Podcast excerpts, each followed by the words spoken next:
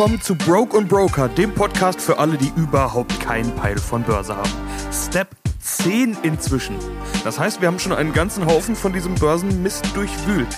In den letzten beiden Steps, Style Wars 1 und Style Wars 2, ging es ja auch schon zur Sache mit Anlagestrategien.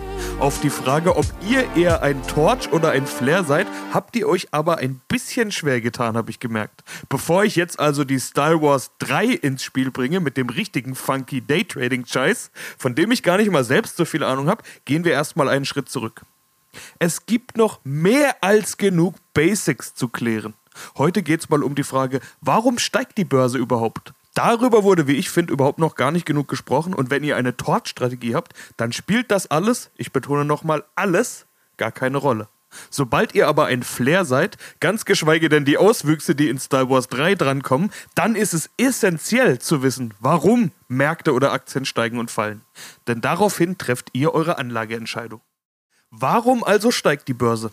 Wenn das jetzt so einfach zu beantworten wäre, dann wären wir alle fucking Millionär. Ich würde hier nicht Warren Buffett als Börsen-JC zitieren, sondern Sebastian Leben B. zu dem Quem der Motherfucking Wall Street Don, der euch von seiner Privatinsel aus zuprostet. So einfach ist es nicht. Aber ganz schwierig ist es im Grundsatz auch nicht. Wenn mehr Leute kaufen wollen als verkaufen, dann steigt der Preis. So funktioniert doch am Ende jeder Markt. Und wenn mehr verkauft als gekauft wird, dann fällt der Kurs. Aktuell kaufen viele Marktteilnehmer Aktien. Sogar ihr tut es ja, beziehungsweise habt es hoffentlich in den letzten Wochen schon getan. Und wenn nicht, dann denkt ihr zumindest drüber nach, sonst würdet ihr ja diesen Podcast nicht hören. Kein Wunder also, dass die Kurse gerade steigen. Aber das alleine ist natürlich noch kein ausreichender Grund, um zu kaufen. Obwohl, für manche Fondsmanager und Finanzprofis ist es das schon. Die kaufen gerade Aktien und Indizes, obwohl sie eigentlich finden, dass das alles schon ganz schön teuer ist und gar nicht glauben, dass es da noch mega viel Potenzial nach oben gibt. Dafür gibt es einen Fachbegriff. Pain Trades, also Schmerzkäufe sozusagen. Die kaufen Aktien unter Schmerzen, weil sie sonst Schiss haben, dass sie was verpassen. Genau das kennen wir ja schon. Hatte ich euch unter dem Begriff FOMO erklärt. Fear of Missing Out. Siehe Step 7, die Ready to Die Folge. Wenn ihr euch jetzt fragt, naja, wenn die Profis das machen, was ist daran dann so falsch? Die sind ja schließlich keine Vollidioten. Oder meine ich etwa, dass ich der Klügere bin und das Game besser durchschaut habe als irgendwelche Fondsmanager mit Jahrzehnten im Markt? Also, erstens, manche von denen sind doch Vollidioten, will ich nur mal gesagt haben. Nur weil einer als Fondsmanager sein Geld verdient, heißt es noch lange nicht, dass der weiß, wie man gute Renditen erzielt. Ich habe euch schon mal gesagt, dass die meisten von denen nicht mal die Benchmark, also den Vergleichsindex, schlagen. Mit einem breit gestreuten MSCI World ETF ohne große Gebühren ist die Performance also oft besser, als wenn du dein Geld einem Fondsmanager gibst, bei dem man dann auch noch Gebühren bezahlen muss. Der wird am Ende nämlich reich mit eurem Geld, ob er gute Performance erzielt oder nicht. Genau diese Performance spielt aber eine Rolle. Ein Fondsmanager ist nun mal normalerweise kein Torch, der sagen kann, meine Anlagestrategie ist cool, glaubt mir, in 30 Jahren habe ich viel mehr. Der muss sich einmal im Jahr seinem Anlageausschuss stellen und die wollen Performance sehen. Und wenn der dann sagt, aber ich habe gedacht, dass die Kurse nicht weiter steigen und deshalb war ich nicht dabei, dann gibt es Probleme. Das kostet unter Umständen Geld in Form von Boni, die dann eben nicht gezahlt werden und es kostet Reputation. Es gibt Fondsmanager, über die lacht sich das ganze Internet den Arsch ab. Wenn die Kunden das Geld aus dem Fonds abziehen, dann ist deine Karriere ganz schnell futsch als Fondsmanager. Und deshalb kaufen die dann halt, auch wenn der Markt aus ihrer Sicht eigentlich gerade irrational ist. Das ist Flair-Strategie to the fullest. FOMO kann jedem Torch egal sein. Seid euch dem bewusst, bevor ihr entscheidet, wie ihr vorgehen wollt. Bei Fondsmanagern nennt man das statt FOMO, also Fear of Missing Out, manchmal auch FOMU, Fear of Massively Underperforming. Sollte für euch keine Rolle spielen, denn keiner von euch misst sich daran, was ihr in Zeitpunkt X für eine Performance erzielt habt. Ihr habt alle Zeit der Welt, auch das müsst ihr euch immer wieder bewusst machen. Und noch was. Derselbe Fondsmanager, der mir kürzlich von den Pain Trades erzählt hat, hat als Konsequenz gesagt, wir tanzen alle ganz nah am Ausgang. Heißt, wenn der Eindruck entsteht, dass die Party zu Ende ist, dann wird die Jacke geholt und raus aus der Disco. Dann will keiner der Letzte auf der Tanzfläche sein. Auch das braucht einen Torch nicht zu interessieren. Wobei diese Metapher hier scheiße ist, weil auch ein Flair ja bekanntermaßen im Club nicht tanzt, sondern nur Moves macht. Egal, ihr wisst, worauf ich hinaus will. Ein Fondsmanager muss liefern, da geht's auch mal hin und her. Der hat auch ganz andere Summen im Spiel. Für euch gilt eher, hin und her macht Taschen leer. Und es kann auch noch eine ganze Zeit lang weitergehen mit steigenden Kursen. Auch das will ich nicht missverstanden wissen. Ich habe in Step 9 schon solche Strategien angesprochen, wie Charttechnik oder Trendfolge. Wenn alle glauben, dass es weitergeht, und da sind wir ja gerade, dann wird es weitergehen, weil eben alle kaufen. Die Hoss nährt die Hoss, sagt man immer. Hoss ist ein steigender Markt. Self-fulfilling Prophecy also. Warum kaufen Fondsmanager und Profis dann aber Aktien und nicht was anderes? Das ist das zweite große Kürzel, das man neben FOMO momentan dauernd um die Ohren bekommt. TINA. There is no alternative. Das Totschlagargument schlechthin für zu hohe Bewertungen. Klassische Alternative zu Aktien sind nämlich Anleihen, nennt man auch manchmal Bonds oder Rentenmarkt. Und mit Anleihen sind Staatsanleihen gemeint. Da gab es lange Zeit mal sowas wie einen sicheren Zins. Der war zwar nicht allzu hoch bei sicheren Ländern wie der Bundesrepublik Deutschland, aber das waren schon ein paar Prozent im Jahr, die man da holen konnte. Man hatte als Fondsmanager also einen gewissen Teil in solchen sicheren Zinsen und das Plus an Performance, die Outperformance, die hat man dann im Aktienmarkt geholt. Diese Alternative gibt es im Prinzip nicht mehr. Der Zins ist im Prinzip so gut wie tot. Da muss ich jetzt ein bisschen ausholen und das lässt sich safe nicht als Nebenerzählstory in diesem Step bearbeiten, sondern wird noch in eigenen Steps aufgearbeitet und immer wieder aufgegriffen werden. Hier kommt jetzt nämlich die Notenbankpolitik ins Spiel. In Europa ist das die EZB, Europäische Zentralbank, in den USA die Fed, Federal Reserve. Die Notenbanken sind die, über die man immer sagt, dass sie das Geld drucken und die Notenpressen anschmeißen, wenn es ernst wird. Tun sie auch, aber in Wahrheit geht es da weniger um Geldscheine, sondern mehr um Zahlen auf irgendwelchen Konten. Bargeld und Banknoten ist auch nochmal so eine eigene Geschichte, über die wir an der einen oder anderen Stelle nochmal sprechen können. Die Notenbanken legen den Zins fest, und zwar den Leitzins das ist der Zins, zu dem sich Geschäftsbanken, also das, was euch in den Sinn kommt, wenn ihr Banken hört, Geschäftsbanken ihr Geld bei der EZB leihen können. Deren Geld muss ja auch irgendwo herkommen. Oder denkt ihr ernsthaft, dass eure paar Mark auf dem Sparbuch ausreichen, um die fucking deutsche Wirtschaft zu finanzieren? Nebenbei noch irgendwie Baukredite für die Häuslebauer plus Konsumkredite für dein neues Auto auszugeben? Außerdem legt die Notenbank den Einlagezins fest, also zu welchem Zins die Banken ihr Geld dort parken dürfen. Hauptaufgabe der Notenbanken ist übrigens Preisstabilität, also dass die Preise einigermaßen konstant mit leichter Inflation sind. So viel jetzt einfach mal dazu. Wie gesagt, der Rest kommt irgendwann später dran, aber das sind die wesentlichen Faktoren. Die aktuelle Politik der Notenbank ist weltweit eine sogenannte expansive Geldpolitik, also dass die Zinsen sehr, sehr niedrig sind, zum Teil sogar negativ. Warum und was das bedeutet, kommt auch später. Aber die Folge davon ist, dass überall die Zinsen sinken. Schulden machen ist zum Beispiel so günstig wie noch nie.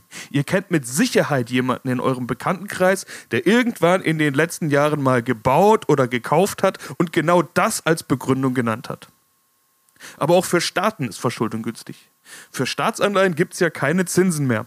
Das ist alles etwas kompliziert, aber soll an der Stelle einfach mal so stehen bleiben. Staatsanleihen sind keine Alternative mehr. Ihr könntet jetzt einwerfen, dass es ja auch andere Alternativen gibt, die ihr toll findet. Bitcoin, Gold, Sneakers, gottverdammte Pokémon-Karten, what the hell do I know? Das ist für viele Fondsmanager mit Kundengeldern normalerweise keine Option und mindestens mal eine Spekulation und keine Investition. Ihr wisst ja noch, investieren, nicht spekulieren. Lasse ich an der Stelle also alles mal raus. Für die Fondsmanager bleibt also fast nur Aktienmarkt oder Cash. Und bei zu viel Cash fehlt die Performance. Und dann übernimmt wieder die FOMO. Es bleiben also nur Aktien. There is no alternative. Tina. Das alles war jetzt schon ziemlich fortgeschrittener Scheiß und noch ziemlich verkürzt dargestellt. Ich hoffe, ihr könnt noch einigermaßen folgen. Ich will mal ein paar einfachere und einleuchtendere Faktoren ins Spiel bringen. Warum steigt die Börse? Die Konjunktur also Wirtschaftswachstum. Ich hatte ganz am Anfang in Step 1 mal erklärt, dass Aktien im Endeffekt Beteiligungen an Unternehmen sind. Solltet ihr inzwischen alle gecheckt haben. Wenn die Wirtschaft wächst und alles gut läuft, dann wachsen normalerweise auch die Firmen. Sie verkaufen mehr, die Umsätze steigen, die Gewinne steigen, die Dividenden steigen, die Aktien steigen. Logische Reihenfolge.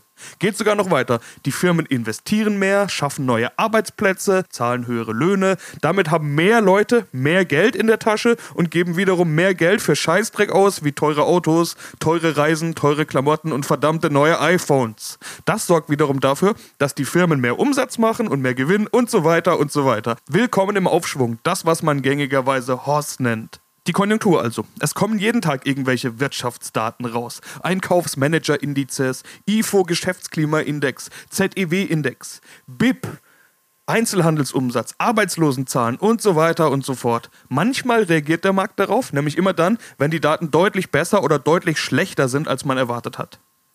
Und damit meine ich Analysten, die kommen von großen Instituten oder Banken und geben im Vorfeld eine Prognose ab.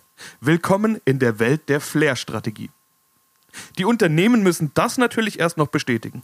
Hierfür geben sie viermal im Jahr Einblick in die Unternehmenszahlen, also die Bilanz. Da stehen dann allerlei wichtige Kennzahlen drin. Habe ich alles schon mal angesprochen. Gewinn, Umsatz, Verschuldung und ganz wichtig die Guidance, also der Ausblick und die Prognose.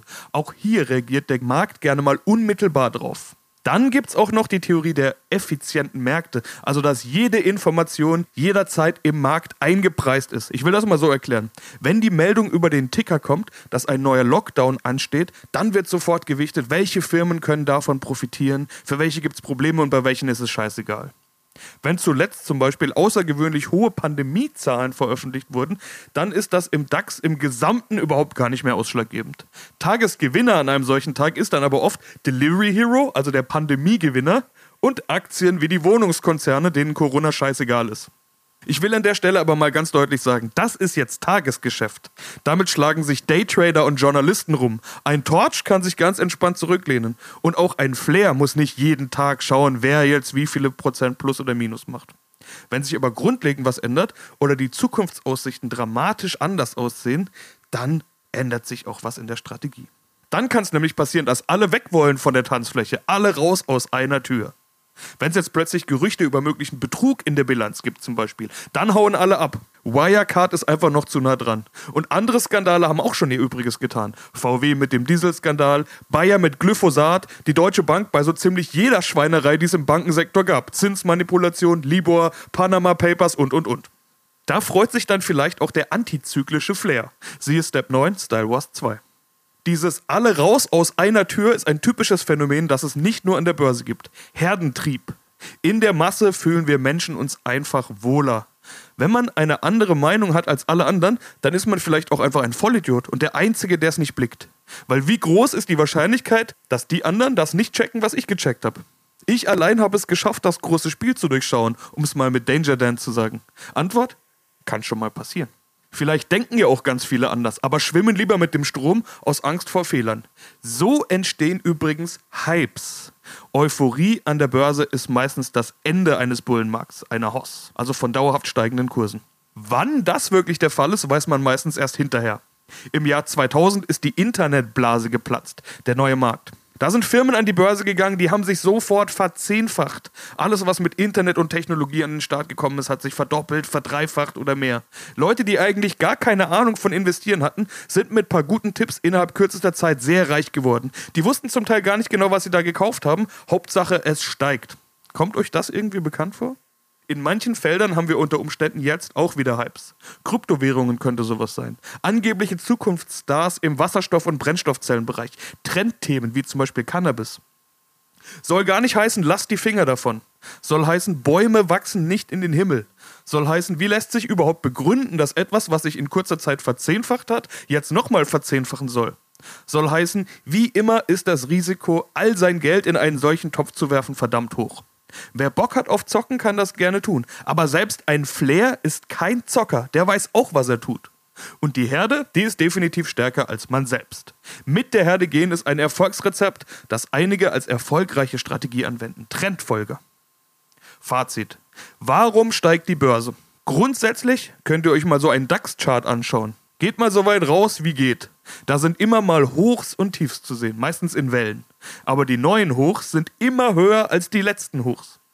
Die Firmen, die eben die Basis dieser Indizes sind, sind innovativ, sie wachsen, werden globaler, passen sich an. Schlechte Firmen fliegen aus dem Index raus, ganz schlechte gehen sogar pleite. Die guten werden größer und größer und deshalb werden sie gekauft. Wenn Tina und FOMO dazukommen, dann kann es auch mal recht schnell hochgehen. Sehen wir jetzt gerade aktuell, wir sind auf Rekord im DAX. Vor 20 Jahren sind wir in einer euphorischen Welle in kurzer Zeit auf ein All-Time-High gerannt. Danach kam eine lange Korrektur. Selbst wer damals auf Höchstkurs gekauft hat, ein Kauf mit all seinem Geld und zwar nur im DAX, also sozusagen alles falsch gemacht hat, was ich hier immer und immer wieder sage, selbst der hat sein Geld jetzt verdoppelt. Es hat aber 20 Jahre gedauert. Egal ob Torch oder Flair, auf lange Sicht steigt die Börse. Ausrufezeichen. Ein Torch kann nur müde lächeln.